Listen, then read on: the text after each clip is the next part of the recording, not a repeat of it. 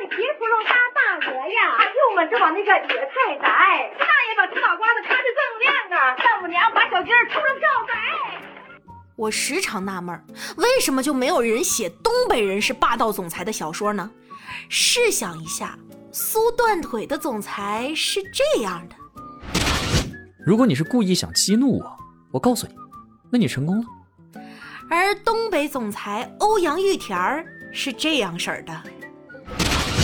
你就想给我整急眼呗？你挺呢呀？女人，不要轻易挑战我。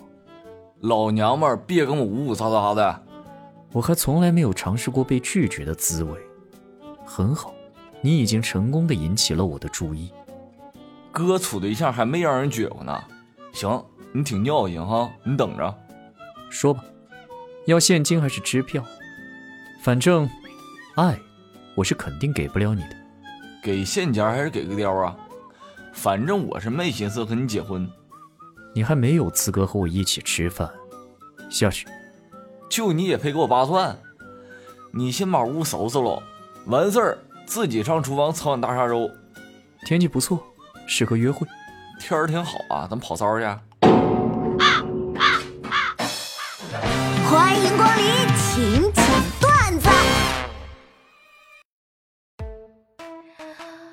同学聚会。看到当年追我的男生开着宝马车，带着他的老婆来了。他的老婆是我隔壁宿舍的同班同学，我心里其实后悔极了。忽然，电闪雷鸣，我们穿越回了五年前。那个男孩手捧鲜花追我，我答应他了。就这样，几年后我们参加同学聚会，我那个隔壁宿舍的女同学，一个人开着宝马车来了。我操！哎呀，防不胜防啊！去给小侄女开家长会，手机调的震动，期间一直有人打电话，我就偷偷拿出来准备回个短信。就在这时，老师敲了下黑板，吓得我立马把手机扔给了同桌。同桌大叔一脸懵逼，哎。上次家楼下淹水，我爸看我穿的是皮鞋，就执意要背我。那一刻，我感动的都快哭了。结果他下一秒就说：“你咋那么胖？该减肥了，不然结婚的时候你男朋友怎么把你背下楼啊？”我这眼泪瞬间就止住了，我这心呐拔凉拔凉的。部门开会，内容很无聊，听得我是昏昏欲睡呀。回头问正在玩手机的同事：“哎，你困不困啊？”“不困啊。”“那我咋这么困呢？”“看我这哈欠打的。”“你听领导讲话了吧？”“你大爷！”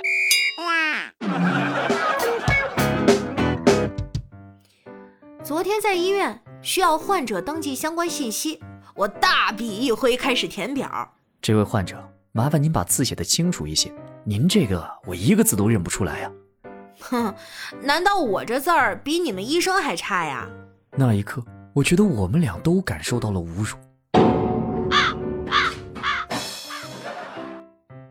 每到这个季节，就不知道穿什么才好。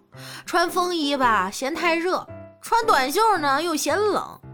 我就想了想，你说我以前的几十年都是怎么回来的？啊呸！以前的十几年是怎么活下来的？啊，原来是校服。谁写的稿？我真实年龄怎么可能是前几十年呢？哎，哎，我喜欢上了一个人，为什么他就是不喜欢我呢？是不是星座不合？我看未必呀。那难道是血型不合吗？不好说。难道是八字不合？难道你就没考虑过长相问题吗？我这心呐，拔凉拔凉的。亲爱的，不要离开我。我妈是不会同意我们在一起的。我会坚持的。